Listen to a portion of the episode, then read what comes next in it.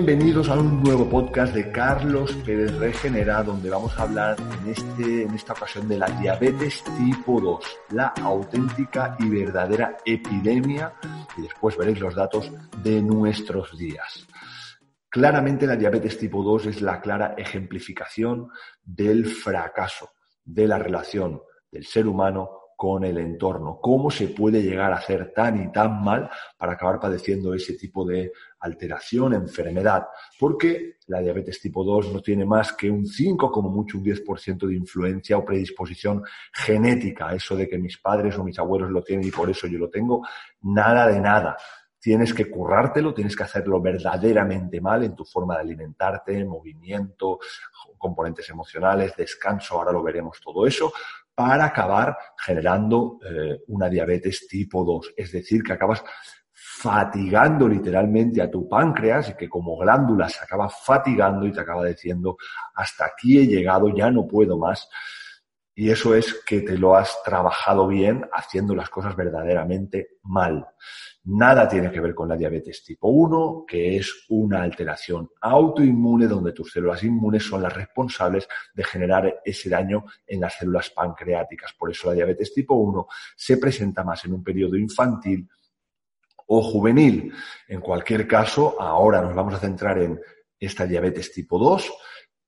Sí que es verdad que cuando propongamos soluciones se pueden también ah, aplicar en el caso de la diabetes tipo 1. Entonces, eh, en el caso de la diabetes tipo 2, cosas a considerar. Eh, fijaros en estos datos. En el año 2014, en Estados Unidos, el 9,3% de personas estaban afectadas por diabetes tipo 2. 9,3%, que eso son exactamente 29,1 millones de personas. 29,1 eh, millones de norteamericanos con diabetes tipo 2 verdaderamente una epidemia porque estos datos de 2014, que los recogí de un artículo, han ido incrementando exponencialmente en los últimos seis años. Y considerar que hasta el 86,1 mm, millones, este no me quería dejar el dato exacto, 86,1 millones de personas en Estados Unidos, de norteamericanos, se pueden considerar un estadio de prediabetes, es decir, un estadio previo a sufrir la diabetes. Por lo tanto, estamos hablando de cifras realmente alarmantes. Si miramos a nuestro alrededor, es algo que podemos ver. Yo recuerdo cuando yo iba al colegio, que de 40 alumnos que habíamos en clase, a lo mejor había uno que era el niño que era más obeso. Si esto lo vemos hoy, comprobamos que en una clase eh, aproximadamente, pues bueno, a lo mejor hasta tres o cuatro de cada diez presentan esa obesidad. Por lo tanto, datos alarmantes tanto en la población adulta como lo más preocupante de todos en la población infantil. Fijaron en estos datos, en Estados Unidos destinan 322 millones de dólares para eh, eh, las personas afectadas por diabetes tipo 2. Ese gasto es lo que supone la, presencia de esta cantidad tan elevada de personas afectadas por diabetes. Y según la, según la OMS, a día de hoy que estamos en esta disyuntiva entre la salud y la economía, fijaros que la OMS plantea que necesitaríamos 200 millones de dólares para erradicar el hambre. Eh, la verdad, eh, una situación bastante paradójica, ¿no? Los que pasan hambre y los que se relacionan comiendo de una forma tan inadecuada que acaban sufriendo enfermedad, pero por comer en exceso eh, y de forma inadecuada. Algo que va a dejar claro que tiene que ver con el estilo de vida, eh, bueno, ya os he dicho, cuando he, citado el 5 o 10%, son eh, papers publicados en la revista Nature, donde hablan de estudios de genoma completo y muestran cómo efectivamente la genética no supera el 10% en el caso de las diabetes tipo 2. Eso por un lado.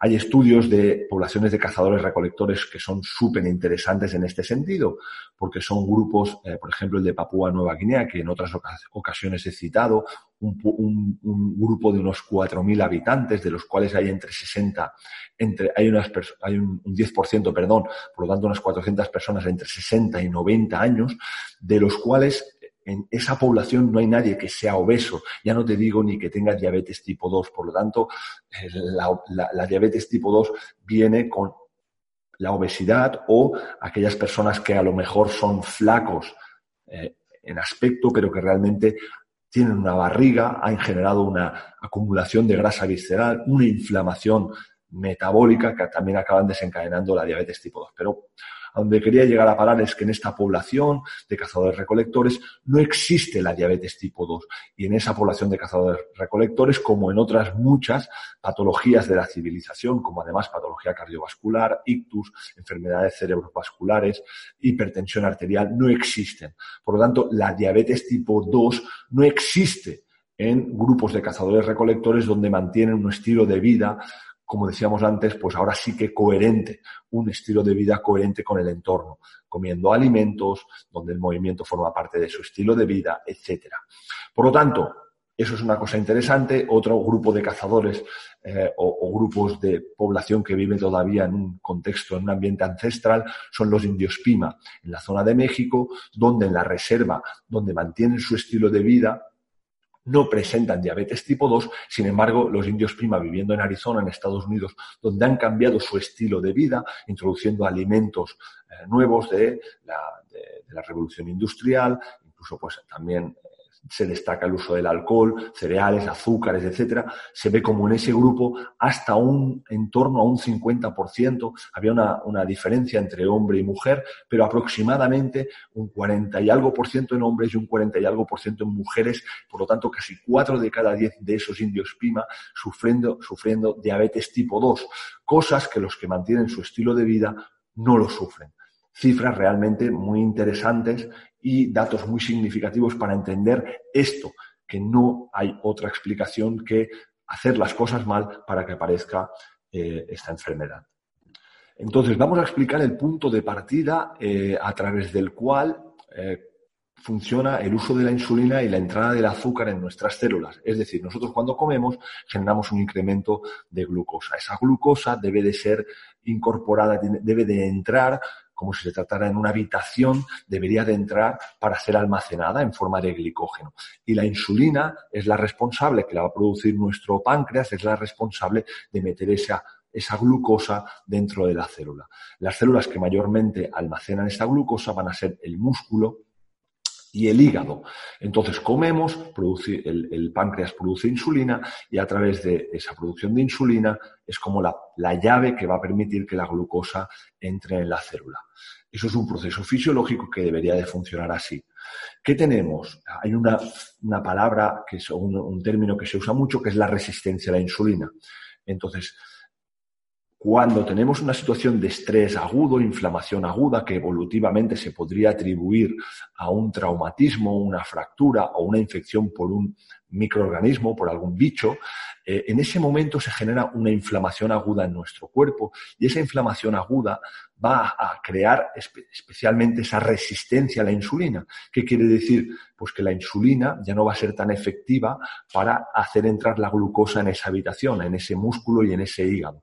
¿Por qué? Es decir, de alguna manera entenderéis que si hay una inflamación en el cuerpo porque hay este traumatismo, este, este patógeno que ha entrado en el cuerpo, esa señal inflamatoria, habrá moléculas inflamatorias que bloquearán esta entrada de glucosa en ese tejido muscular y hepático. ¿Para qué? Sencillamente es para que esa glucosa se redireccione a órganos que en esos momentos van a ser muy importantes para nuestra supervivencia. Entonces, imagínate que vas por el desierto y tienes una fractura, imagínate además que es una mujer embarazada, tiene una fractura, en este caso es súper importante que la glucosa vaya y se redirija hacia órganos que son muy importantes para nuestra supervivencia, como es nuestro sistema nervioso central, no podemos dejar de pensar, para nuestro sistema inmunitario, porque tenemos que tener la energía para poder actuar contra eso que nos ha dañado, y para asegurar la supervivencia, en este caso, del feto que está dentro de la barriga de la madre, por lo tanto, para nuestros órganos sexuales.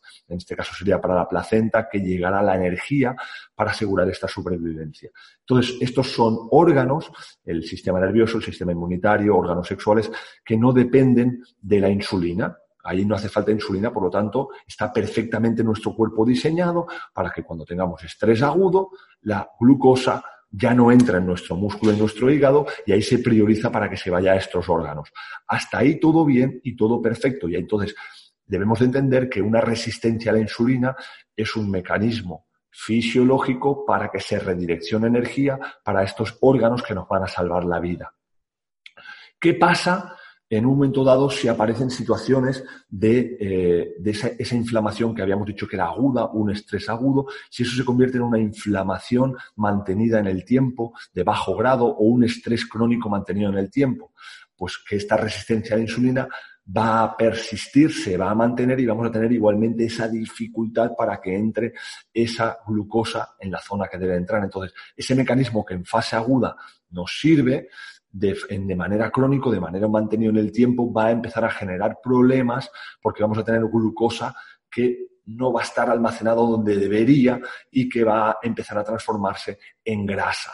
Por lo tanto, ¿qué mecanismos podríamos ver aquí que podrían conllevar esta situación de inflamación de bajo grado? Entonces, estos son las piezas del puzzle que van a ocasionar que tú puedas desencadenar una diabetes tipo 2. Para que alguien tenga una diabetes tipo 2, tiene que suceder esto que yo voy a explicar ahora aquí, ahora mismo. Si no tienes esto, no puedes desencadenar una, diabetes tipo 2. Entonces, número uno, tú debes de tener un trastorno de tu tubo digestivo, un tubo digestivo que esté inflamado, que tenga síntomas de hinchazón, de gases, de em, diarrea, estreñimiento, un tubo digestivo inflamado que eso se va a conseguir, eso va a suceder cuando estés comiendo productos procesados o eh, alimentación con potencial inflamatorio, exceso de cereales, de lácteos, especialmente de vaca, legumbres. Entonces, cuando comes de esta manera y además con productos densos, refinados, que tiendes a comer muy regular, es decir, que cada dos, tres horas tu cuerpo te está pidiendo comida, esto es la suma a través de la cual, por un lado, inflamas tu tubo digestivo y vas provocando esa resistencia a la insulina, y por el otro, estás generando que tu páncreas, cada vez que comes y además comes alimentos de este, este nivel de densidad, acaban eh, provocando que el páncreas produzca más insulina y produzca más insulina y produzca de nuevo insulina y produzca insulina y esté trabajando permanentemente. Ante esa carga de esos niveles de alimentos, de productos con tanta densidad, con tan, que generan un pico de azúcar tan alto, el páncreas va a producir insulina y cuando vea que hay esa resistencia para entrar en la glucosa dentro de la célula, va a generar inicialmente un proceso de hiperinsulinemia. Esa hiperinsulinemia sería como ese estado ya prediabético. Hiperinsulinemia para tratar de resistir, de hacer todo lo posible para que la glucosa entre dentro de la célula, porque nuestra sangre se va a convertir en tóxica. Por lo tanto, Habrá, esa hiperinsulinemia, pero llegará un momento en que en un momento dado ya el páncreas se fatigará porque es una glándula y dejará de producir insulina y es donde ya entrarás en una situación de eh, prediabetes o diabetes. Por lo tanto, la primera pieza del puzzle es tu forma de alimentarte donde inflamarás tu tubo digestivo. Esta situación permanente de activación del intestino y esta situación permanente de comida cada dos, tres horas hace que el sistema inmune en tu tubo digestivo tenga que estar permanentemente activo, que tenga que estar permanentemente alerta y eso hace que haya un gasto de energía terrible a través de tu sistema inmunitario, lo que hace que tengas tendencia a estar más cansado, más fatigado y que tiendas al sedentarismo, porque tu cuerpo no tenga energía para poder moverse. Por lo tanto, la segunda pieza del puzzle vendría desde tubo, es decir, yo he hecho tubo digestivo, mala alimentación, inflamación del tubo digestivo, activación del sistema inmunitario. Y esa segunda pieza sería, ya no tengo ganas de moverme. Entonces no me muevo y acumulo más grasa. Acumulo más grasa y tengo atrofia muscular, tengo poco músculo. el desequilibrio entre grasa y músculo, más a favor de la grasa, es otro factor que generará eh, esta alteración para que desencadenes la diabetes tipo 2. Entonces aquí se le añadiría la acumulación de grasa que en un momento dado se acumulará en el adipocito, en la célula que acumula grasa, pero el adipocito en un momento dado cuando tiene que almacenar, almacenar, almacenar, se enferma y empieza también a desencadenar y a liberar moléculas inflamatorias, ¿eh? porque este adipocito eh, se, se convierte como una célula prácticamente inmunitaria cuando llega a inflamarse de tal manera que eh, literalmente libera también moléculas inflamatorias. Por lo tanto, ya tenemos un tubo digestivo inflamado, una desregulación del hambre, saciedad, una activación de nuestro sistema inmunitario, poca apetencia por el movimiento y acumulación de grasa y falta de músculo. En este contexto, además, si añadimos que si tenemos esa situación metabólica, nuestra situación emocional va a ser fácil que esté, pues eso, con más eh, apáticos, con menos ganas de hacer cosas, con menos eh, energía. Entonces, desde la perspectiva metabólica podemos provocar una situación de un estado emocional de más decaimiento o una situación emocional de impacto, de larga durada, de un estrés llevado a largo plazo, también podrían acabar ocasionando esta desregulación metabólica. Por lo tanto, el componente emocional también contemplarlo dentro de este puzzle y así como finalmente también el descanso. El descanso debería de ser un, un descanso que fuera entre las 7,30 30, es decir, siete y media horas, de siete y media a nueve horas de descanso y que fuera en, un, en unas horas del sueño donde se acercara al, se sincronizara con las horas de luz solar, es decir, descansar de 10 de la noche a 7 de la mañana no tiene nada que ver con descansar de 12 de la noche a 9 de la mañana, es decir, eh, descanso correcto y descanso favorable. Al final, todo es un pack y sabemos que si comemos como debemos de comer, si nuestro tubo digestivo está bien, si, la situación emocional es correcta. Al final todo esto va a llevar a que podamos descansar mejor y todo al final es, podemos empezar por un lado o por el otro, pero al final es la suma de todo esto que va multifactorialmente que va a desencadenar la alteración. Por lo tanto, esta es la situación a través de la cual eh, podemos finalmente acabar alterando nuestro estado metabólico y desregulando esta producción de esta, esta, esta, esta sincronía entre nuestra insulina y nuestro azúcar para acabar dándonos este problema de diabetes tipo 2. A partir de aquí, dejamos ya entrever las soluciones. Eh, una vez que hemos entendido lo que pasa, hemos entendido que es responsabilidad tuya si llegas a esta situación, hemos entendido que tenemos que tomar eh, el control de nuestra salud, ser cuidadores naturales de nuestra propia salud, pues eh, las acciones a realizar vienen un poco ya anticipadas con cuando conocemos de dónde vienen los problemas. Le hemos hablado en muchos, en numerosos podcasts. Me lo veis hablar a mí permanentemente en mi cuenta de Instagram con un montón de contenido que os voy dejando para que entendáis las acciones que debemos de llevar a cabo para poder tener salud. Entonces, a partir de ahí, Soluciones. Para empezar, quitar de vuestra vida, de vuestra casa, de vuestro campamento base que no hayan productos procesados y cuidado con esos alimentos que tienen ese potencial inflamatorio. Yo diría que en casa hay que comer alimentos de calidad. Entonces tiene que ver con proteína de calidad, huevos, pescado, marisco, carne buena, grasa de calidad, aceite de oliva, aguacate, frutos secos de calidad, vegetales, verduras, tubérculos comer alimentos que te permitan desinflamar tu tubo digestivo y que eh, puedas empezar a, regular tu hambre y a espaciar comidas. Esto es una cosa fundamental porque cuando yo como me sacio, tengo un tubo digestivo desinflamado, puedo ir espaciando cada vez más comidas y eso permite y enseña que mi cuerpo pueda usar la grasa como fuente de energía usar la grasa como fuente de energía que permite que en ese periodo que yo no estoy comiendo, que estoy en ayuno, mi cuerpo no se va a estresar porque entiende que tengo grasa, eh, tengo energía para poder usar a medio plazo, ¿no? no se va a gastar esa grasa y por lo tanto no se estresa.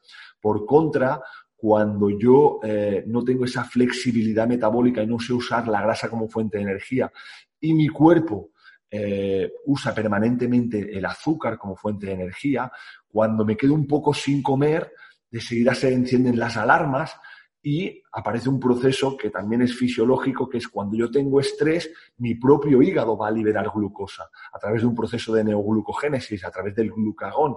Entonces, claro, si metabólicamente mi cuerpo es estable energéticamente porque sabe usar la grasa, no va a llegar a, producir glucosa endógenamente. Pero si eh, no tengo esa flexibilidad metabólica, rápidamente a la que no como, eh, y eso cómo lo puedo identificar, que cuando no como y rápidamente me siento mareado, me siento fatigado, no, no noto que me, pongo más nervioso, nerviosa y tengo que comer eh, rápidamente, eso es muy baja flexibilidad metabólica y estás en un estado metabólico malo, eh, que fácilmente puedes ir ahí a un escenario de prediabetes.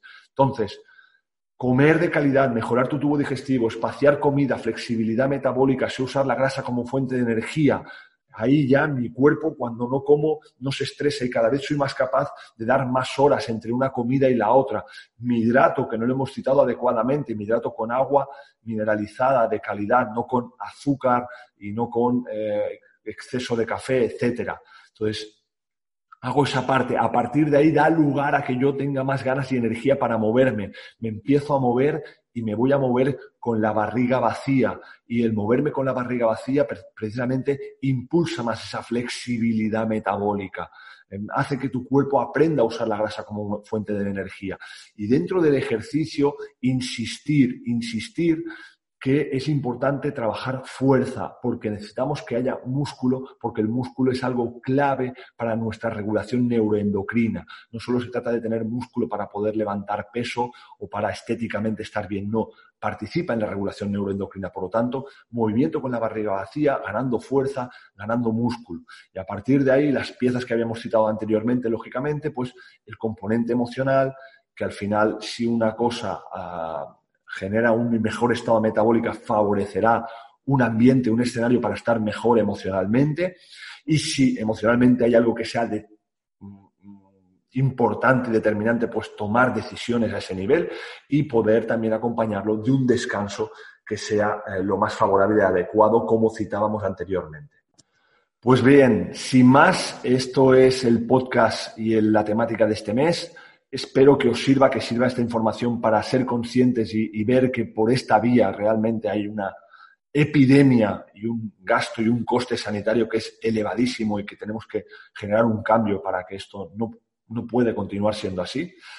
Si queréis más contenido de valor en la página www.regenerapni.com tenéis mucho contenido. Podéis seguirme por aquí en mi podcast, podéis seguirme en mi Instagram que es arroba carlosregenera. Mantenemos el contacto y seguimos poniendo nuestro granito de arena para un mundo mejor. Un fuerte abrazo y hasta la próxima.